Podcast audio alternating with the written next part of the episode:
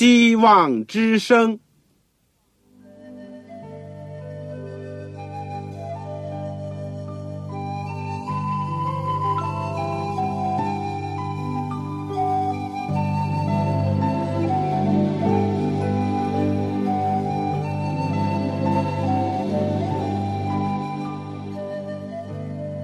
各位听众朋友，各位弟兄姐妹，欢迎您收听信徒培训这个节目。教会的兴旺，不单表现为人数众多，更要求教友的素质好。为了使教会真正达到人丁兴旺，有灵性健壮，希望之声特别为广大的信徒制作了信徒培训这个节目，满足主内同工同道的需要。信徒培训由黄牧师主讲，将有多种课程推出，欢迎弟兄姐妹们踊跃参加。下面我们就把节目时间交给黄牧师。各位亲爱的弟兄姐妹，组内的同工同道，你们好。我们很感谢主，有机会在空中相遇，而且一起可以学习教母书信。谢谢主，在过去我们已经研究了提摩太前书、后书和提多书。今天呢，我们要领受腓利门书所带来的信息。我第一个题目是这个序言，就是关于腓利门书爱的序曲，作为我的题目。我以前说过，因为这些书呢，都是写给在教会当中负责牧养工作的人，如提摩太啦、提多，就连腓利门呢，他虽然是教会当中的一位长老，但也负责着相当大的牧养的责任，因为在他的家里面呢，有一个教会。我想在我们学习这卷书之前。我们一起祷告，亲爱的天父，我们再次的谢谢你，又有机会来到主的脚前，一起学习你的话语。求主使我们能够也像玛利亚那样，能够选择上好的福分，是别人所不能夺去的，也是其他人所不能赐给我们的。求主帮助我们。借着这个短短的腓利门书，使我们认识你更多一点，认识自己、认识别人的需要也更多一点。愿主光照我们，赐下圣灵在我们的心中动工。我恳求主赐恩给在收音机旁边的我的父老弟兄姐妹，尤其是那些第一次来收听广播的听众朋友，让他们也能够。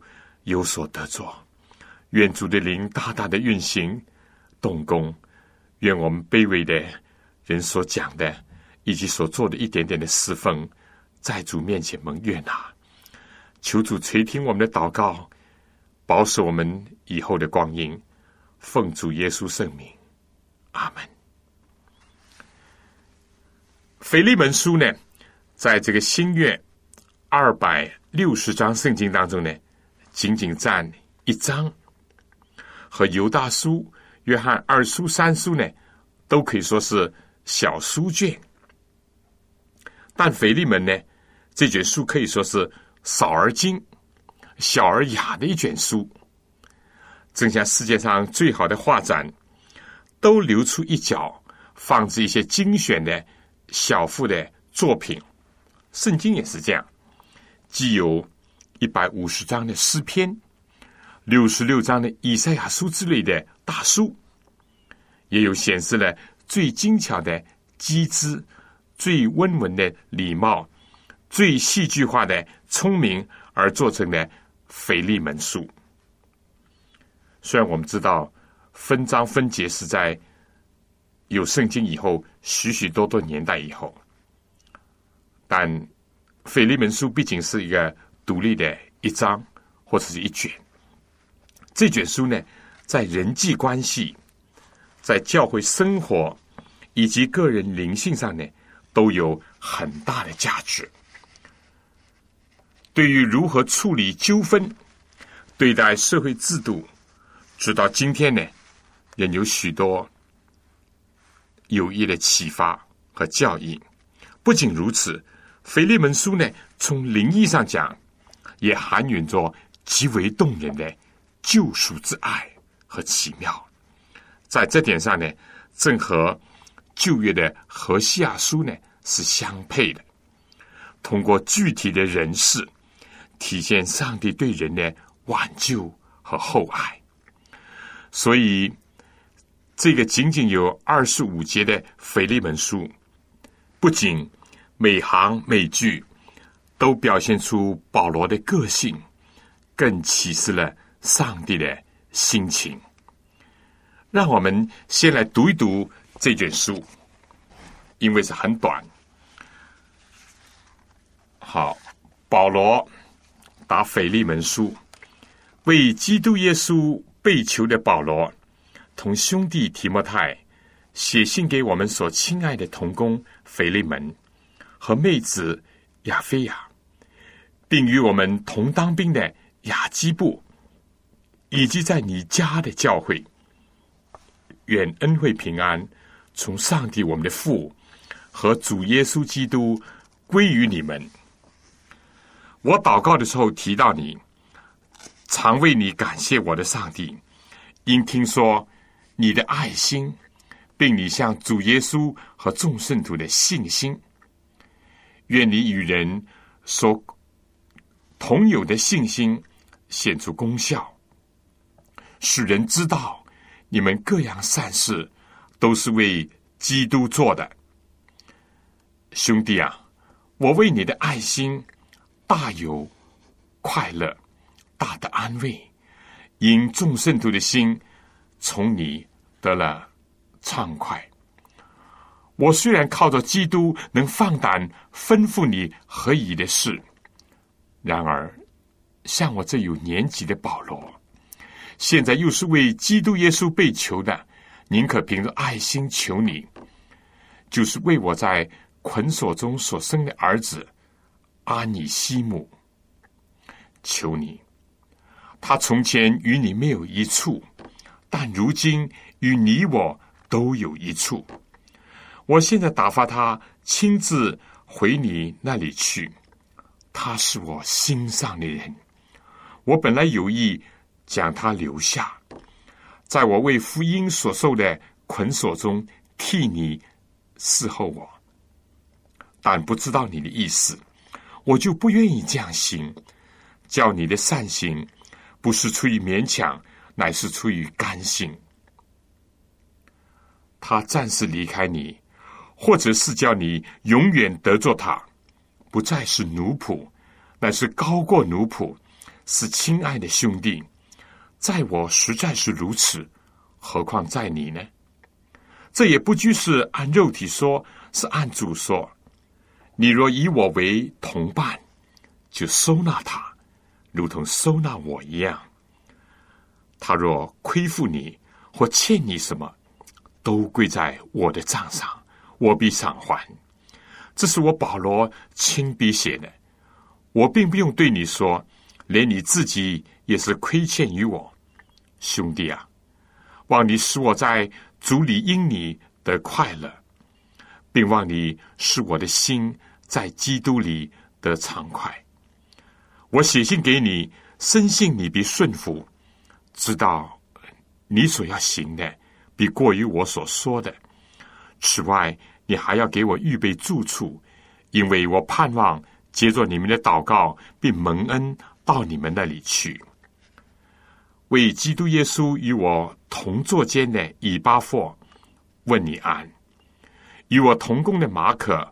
亚里达古、迪马、路加也都问你安。愿我们主耶稣基督的恩常在你的心里。阿门。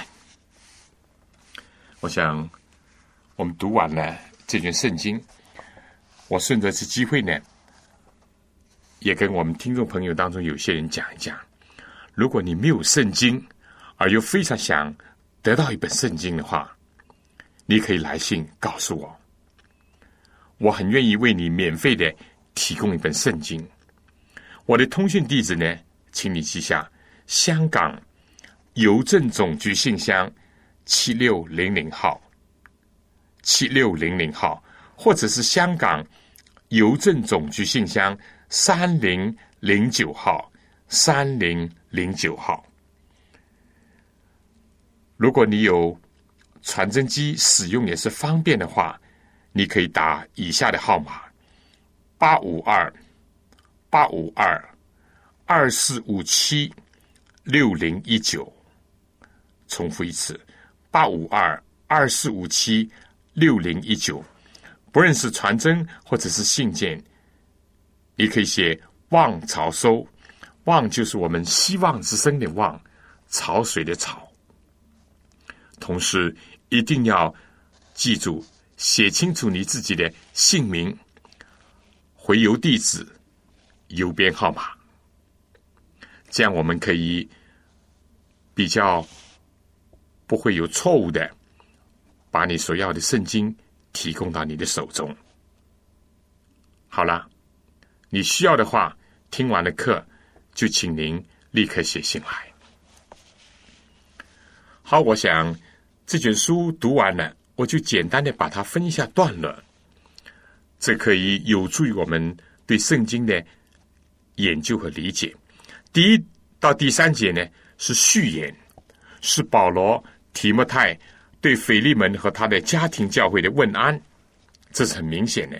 第四到第七节呢是称赞了腓利门的信心和爱心，他不是客套或者是寒暄。不是，而第八到二十二节呢，是这个书信的主体部分，就是为一个悔改的逃奴求情。他就是阿尼西姆。最后二十三到二十五节呢，是结尾的祝词。保罗是在最初被囚在罗马的两年当中。也就是《使徒行传》二十八章最后一段所记载的，他住在自己所租的房子里面。呃，我想有点像软禁或者是假释的这种方式嘛。保罗接待凡来见他的人，将主耶稣基督的事教导人，并没有人禁止。这时间呢，大概是在公元六十一年的左右。在这两年的时间里面，他还写了目前通称作监狱书信的《以弗所书》《腓利比书》《哥罗西书》和这卷《腓利门书》。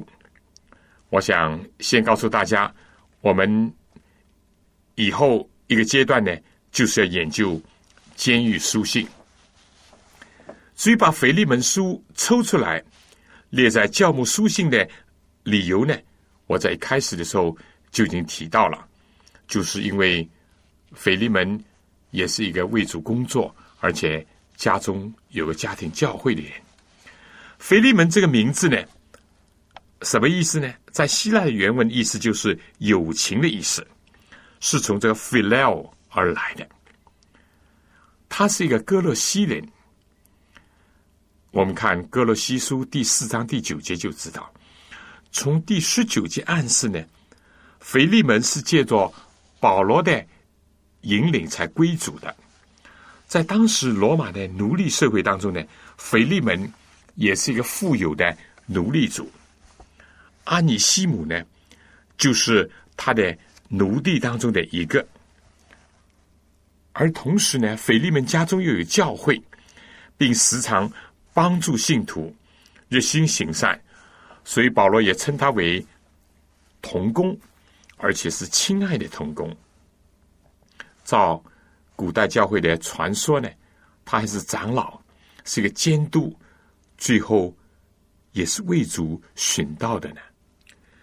在我们刚刚读过这卷书以后呢，一定会知道这个书信的内容呢，主要是为了阿尼西姆，也就是腓利门家的一个奴隶，一度呢。他外逃，也可能还私拿了主人的一些财物，从亚细亚出走。但在上帝天意的安排下呢，这个当阿尼西姆流落在罗马街头的时候，可能先遇到了以巴弗，经过他的指点和引荐，遇到了在罗马坐牢的保罗。在这位伟大的使徒的影响下，阿尼西姆信了主，悔改了，并且呢，殷勤的服侍保罗。但当保罗知道了他的过去的历史以及所遗留下来尚待解决的问题时候，保罗就写了这封书信，托这个推基谷在带哥罗西书去的时候呢，顺便呢也随着。这封求情，要腓利门接纳他送回主人家去的阿尼西姆这样一封信。这卷书的中心思想呢，可以说就是友情，正和腓利门的名字呢是很相称的。但我更加觉得，在人间的友情之外，它更因着主耶稣基督的救赎而升华。成为伟大的爱，牺牲的爱。基督的爱能够改变一个犯罪的人，基督的爱能够使人饶恕、接纳一个得罪他的人。结果这个人本来的出身地位是多么的低，这就是福音，以及福音当中所体现的上帝的大能，推己及人，进而最终能够影响。和改变整个的社会。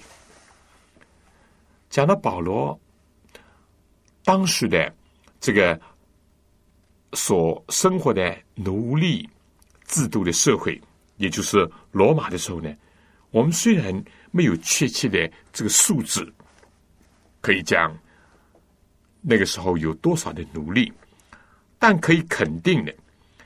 安尼西姆只是千百万奴隶当中的一个。在公元前三百年，雅典两万一千个公民，竟然拥有四十万奴隶。这个比例大致和日后的罗马相近，那就可以想象这支奴隶的大军了。当时的奴隶主拥有十几个、一二百甚至上千个奴隶都是有的事情。这些奴隶像商品一样被买卖，没有自由，连生命的保障都没有。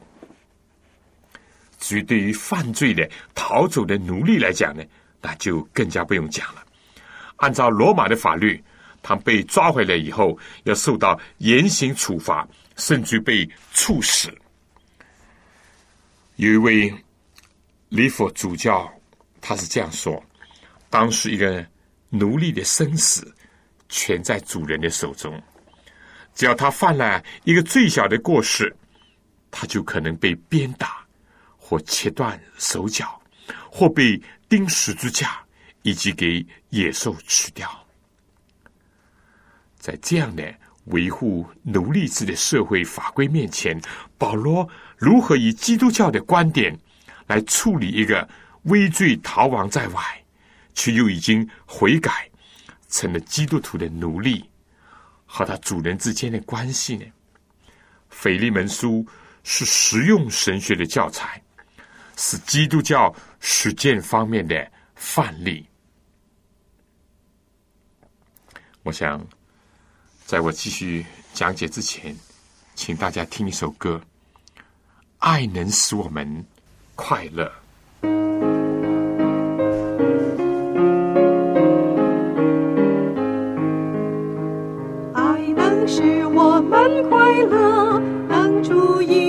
罪恶，能助我们顺主命令，爱人以爱一己。主是爱，我们是他小孩。主是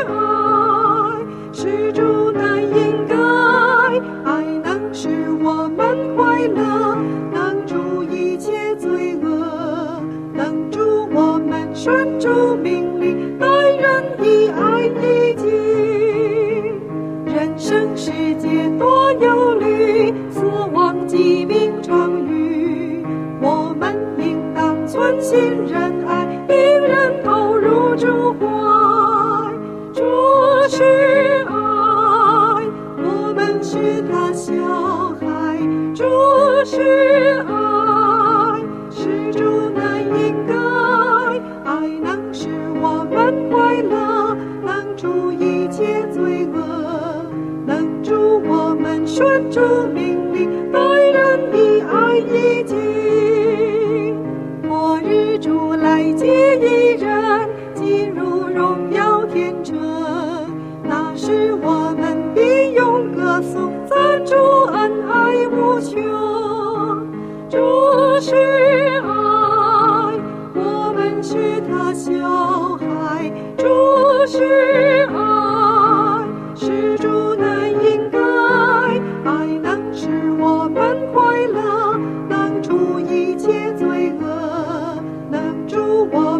们顺主命令，待人以爱以敬。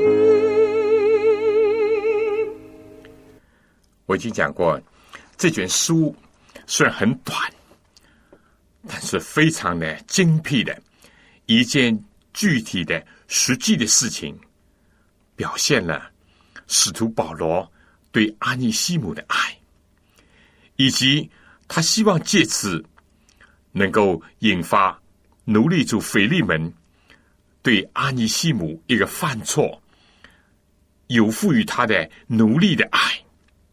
从而体现出基督对我们罪人的大爱。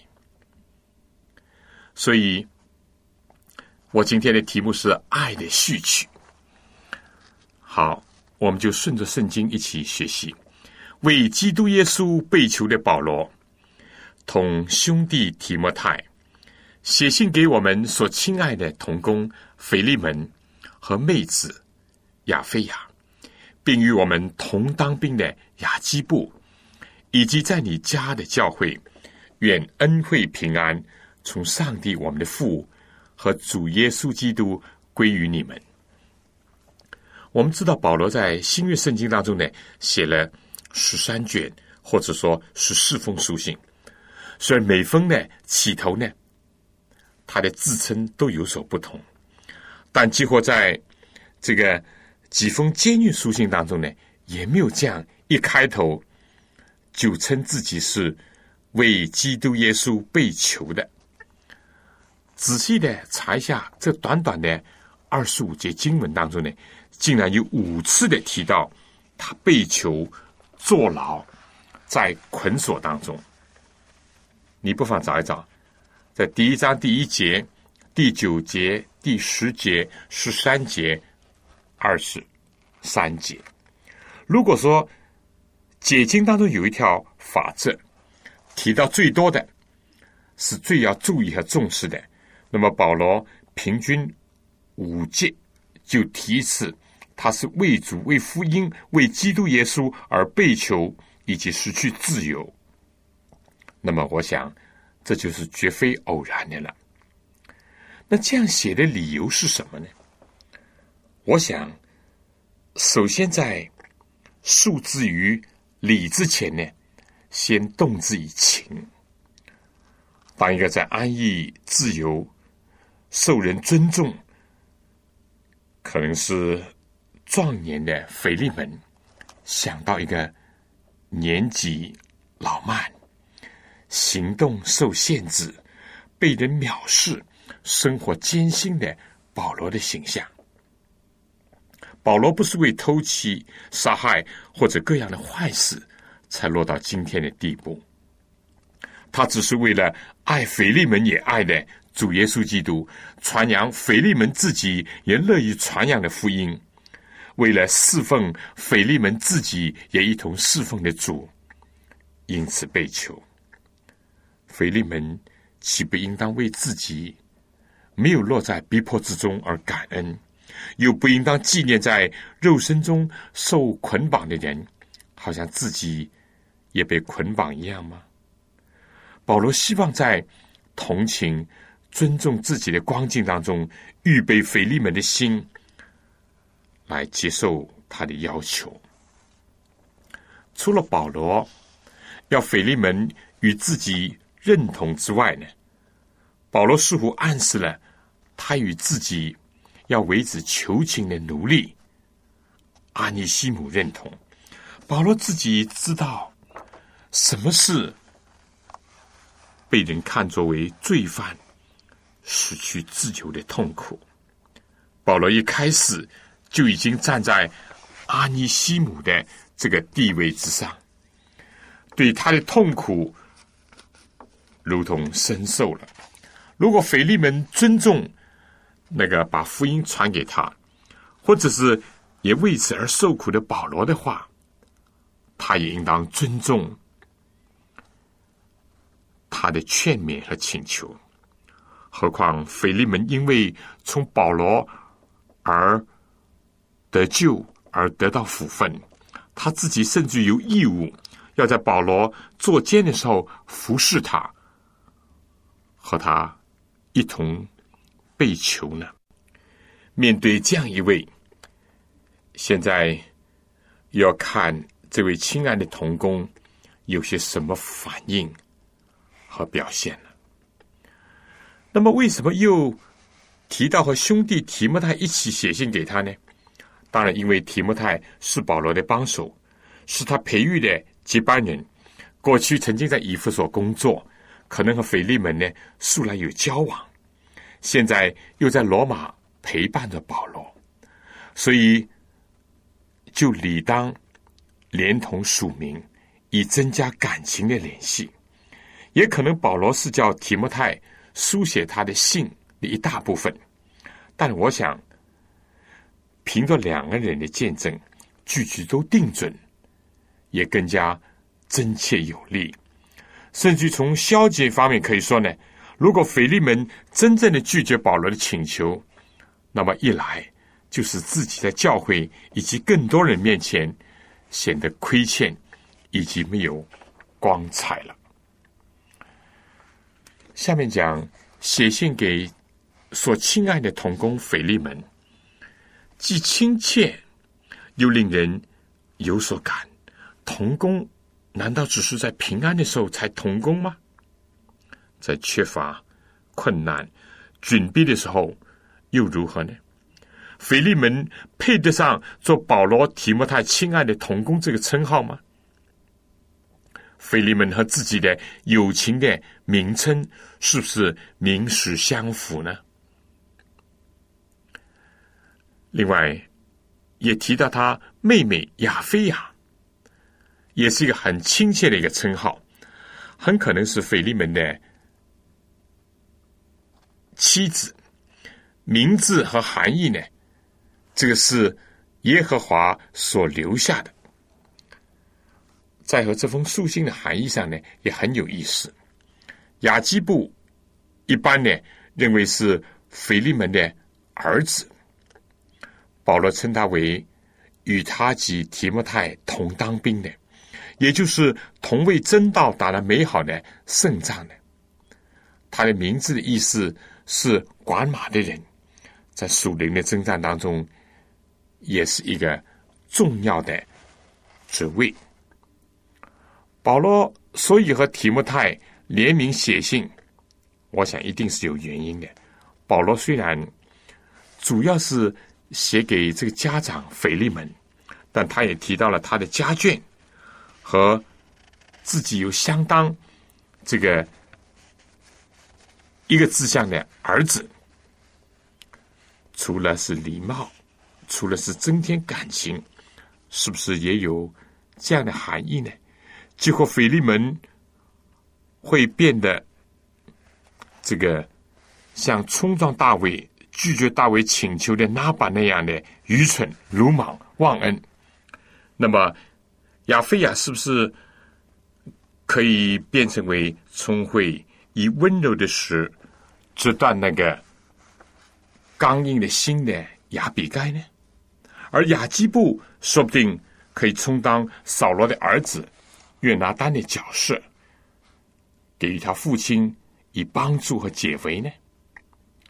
讲到这里，我想强调一下写信的作用。保罗大部分。留在圣经里面的著作呢，都是以书信的题材而写的。启示录第二章、第三章，教会的主给七教会的信息呢，也是以书信的格式历代以来，书信不知道安慰了、鼓舞了、规劝了多少软弱、灰心、刚硬、迷茫的人，以及指点了多少人的迷境，和挽回了多少失算的浪子，也阻止了多少要拔出剑鞘的一个利刃，以及使多少人受感落泪。主内同工同道，让我们运用书信，写一些布道的信、陪礼的信、邀请的信、感谢的信、勉励的信，交在主的手中，他将成就他的旨意。有时候呢，信也不一定要太长，像保罗这封信，在圣灵的感动下，仅仅是六七百个字而已。就大有感力，并且能够解决问题。你觉得怎么样？今天的人有的时候太忙，或者是懒于动笔书写，不少父母呢，终年不见到自己子女的片言只字，多少长期不来教会的教友，也从来没有获得牧师的探望。甚至于一封问候或者邀请的信，我很喜欢看信。一度我也曾经写过许多的信，但现在常常感到有亏欠。不过，我呼吁同工同道和听众朋友，你如果有什么要和我交通分享，那就请来信。再说呢，有的时候见面虽然没有时间。路途因为相隔太远，甚至见面也不方便，或者不好意思讲。信呢，就是另外一种好的方式，可以帮助我们达成预想的目的和交换思想和意见。写腓利门书固然是保罗在罗马，并且在行动得不到自由，这样手写的。也可能，他这样写比当面说更好。有的时候面对面容易争执，书信呢有更多的时间可以考虑，让人反省或者给人回应的时间。有的时候也更加不容易意气用事。腓利门书的成功，大大的鼓舞人用书信的方式去解决有争议的事情。或者是相互的沟通感情。今天我们知道，这个书信的形式很多，甚至所谓有电子信箱，那就更加快捷了。我自己感觉到，我非常非常的喜欢看你们的来信，这是真话。而且有的时候，为了回复些信件呢。我确实也工作的很晚，甚至半夜，但是我心甘情愿，因为我感觉到，也感受到弟兄姐妹那种感情，你们的需要在打动着我，有的时候甚至于在教育着我、责备着我。如果我们在这个繁忙的时代，在一个物质主义盛行的时代，在人和人的感情越来越稀薄的时代，让我们基督徒。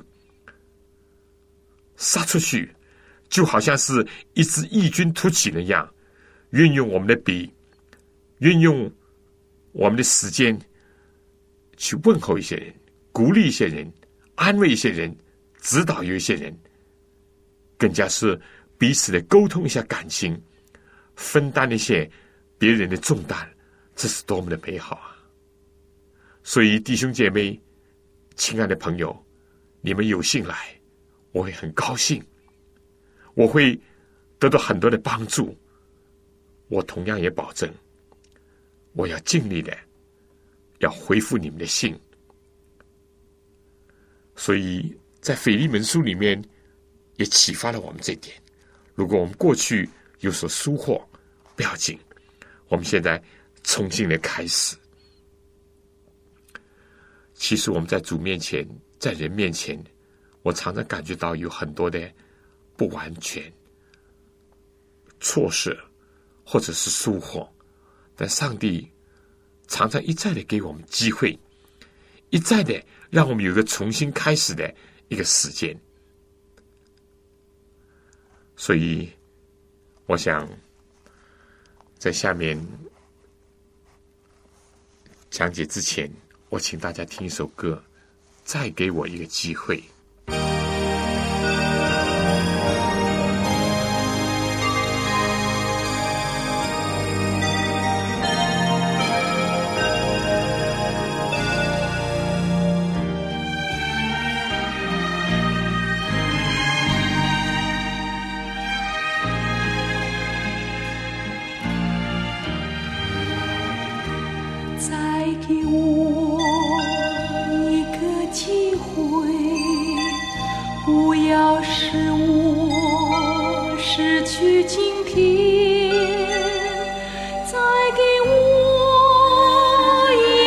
机会，不要使我悔恨绵绵。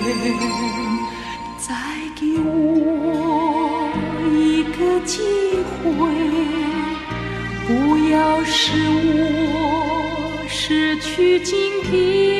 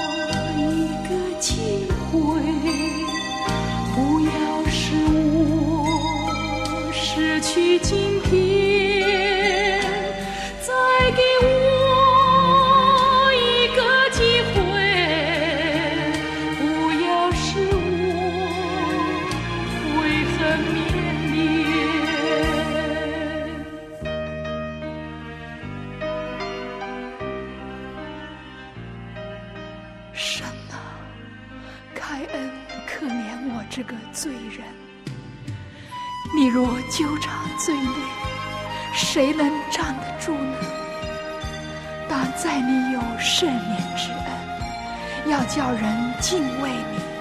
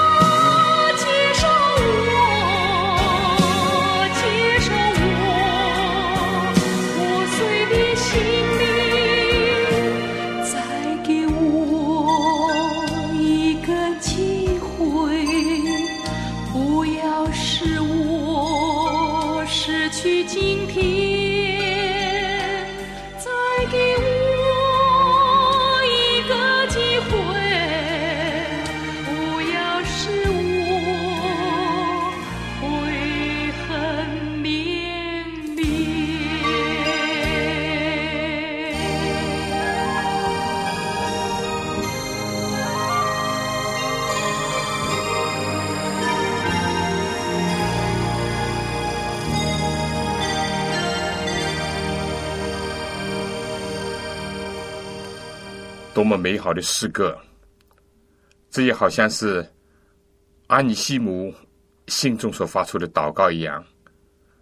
主常常给我们每个人机会，哪怕我们有过软弱，有过失足，甚至犯过罪，主还是愿意收纳我们，扶持我们，总是给我们一次机会。我想这卷书呢，确实是很动人的。我们应当要好好的求主光照我们，能够不断的加深的来学习它。我在这里呢，要告诉大家，就是说，前不久印出了一本小册子《主耶稣与你》，只是讲到主耶稣基督怎么样的爱护我们。我自己不论是写或者是讲，我都很受感动。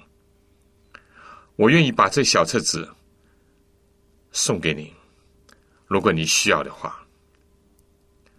他从十个短片里面讲到耶稣基督怎么样的爱护我们，他来招呼我们这些罪人。他愿意拯救我们，他怎么样？要赐生命和丰盛的生命给我们，而且他还要为我们而再来。所以，如果你需要这本小册子，等会儿听完了课，就请您写信来给我。我的通信地址是香港邮政总局信箱七六零零号。香港邮政总局信箱七六零零号，或者是三零零九号，三零零九号。如果你有传真机使用方便的话，也可以记下这个号码。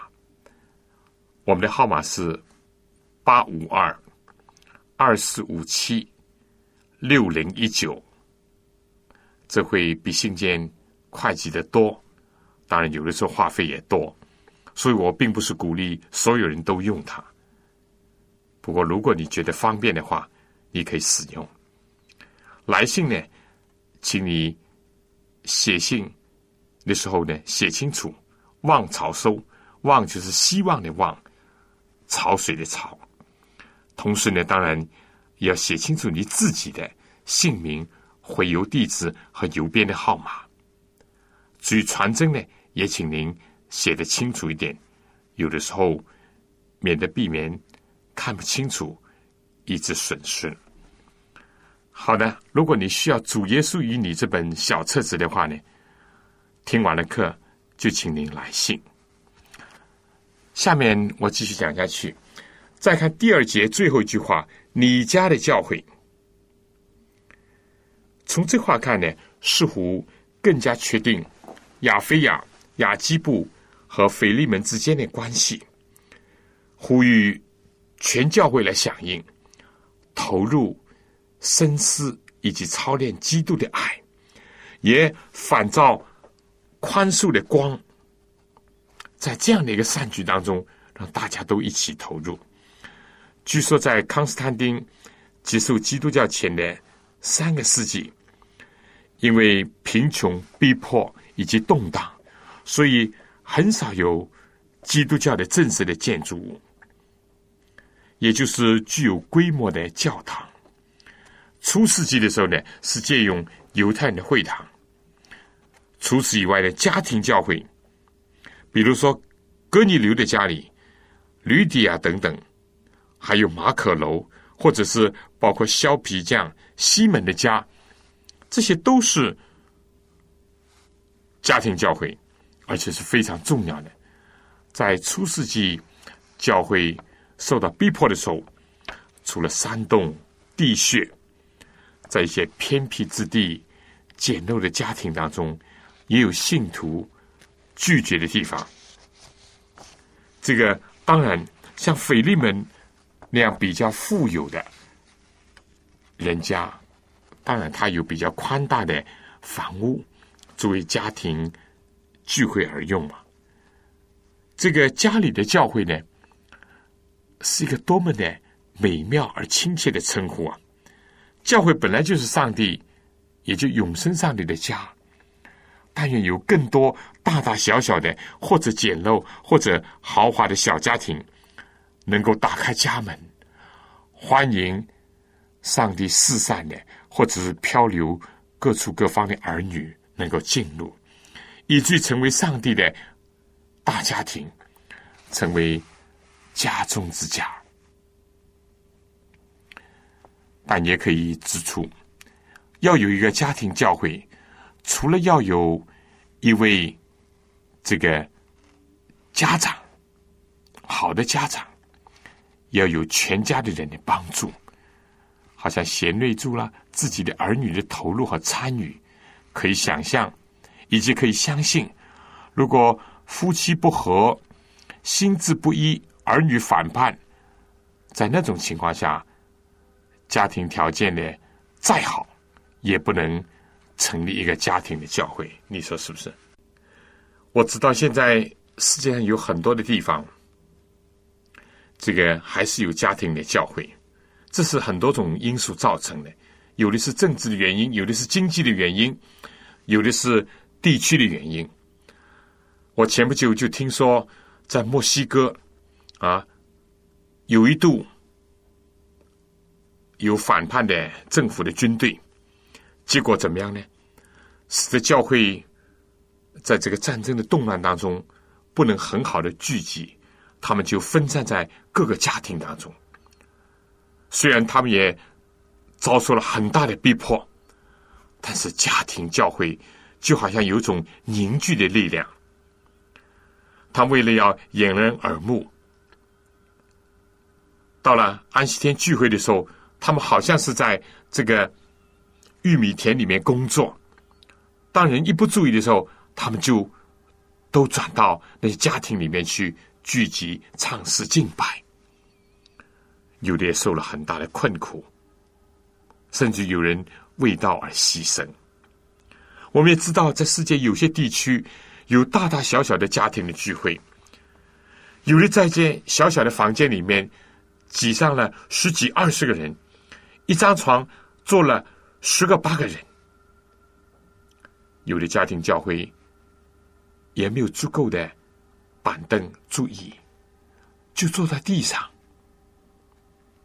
有的时候还遇到很多的困难和逼迫，这个家庭的凳子、板凳被收去了，他们只好坐在地上，甚至于呢，用水泥做成凳子。那这样一来，就当然不容易搬走了。那么，还有些家庭聚会，他们都是。爱护他们周围的邻居，也引导他们呃归主，以至有很好的收成，许许多多很动人的、很感人的事迹，我自己也亲眼见过。所以今天来讲来呢，这个如果有家庭的教诲，也是非常的好的。当然，如果有正规的会堂。那也不坏，我们可以有更多的弟兄姐妹聚集。但不论怎么样，家庭教会，在圣经里面是找得到依据的，而且也是盟主赐福的。不过，正像我刚才所讲的一样，一个家必须要同心，否则话就很难在他的家里面成立一个家庭的教会，甚至容易产生问题。但如果有一个很好的家庭，他们彼此之间是这样的，互相支持、和睦相爱，又能够打开他们的家庭，接纳更多人到他们那里去，一起领受生命的粮。这是何等的美啊！在这样的时候，可以记得耶稣所讲的：如有两三个人奉我的名聚会，或者同心合一的祷告，我就在他们的当中。主耶稣要亲自临格在那些小小的家庭聚会当中，正好像他临格在所罗门的所奉献的圣殿，或者是今天有些大的教堂当中一样。好，我想下面再请大家听一首歌，《阻碍有多少》。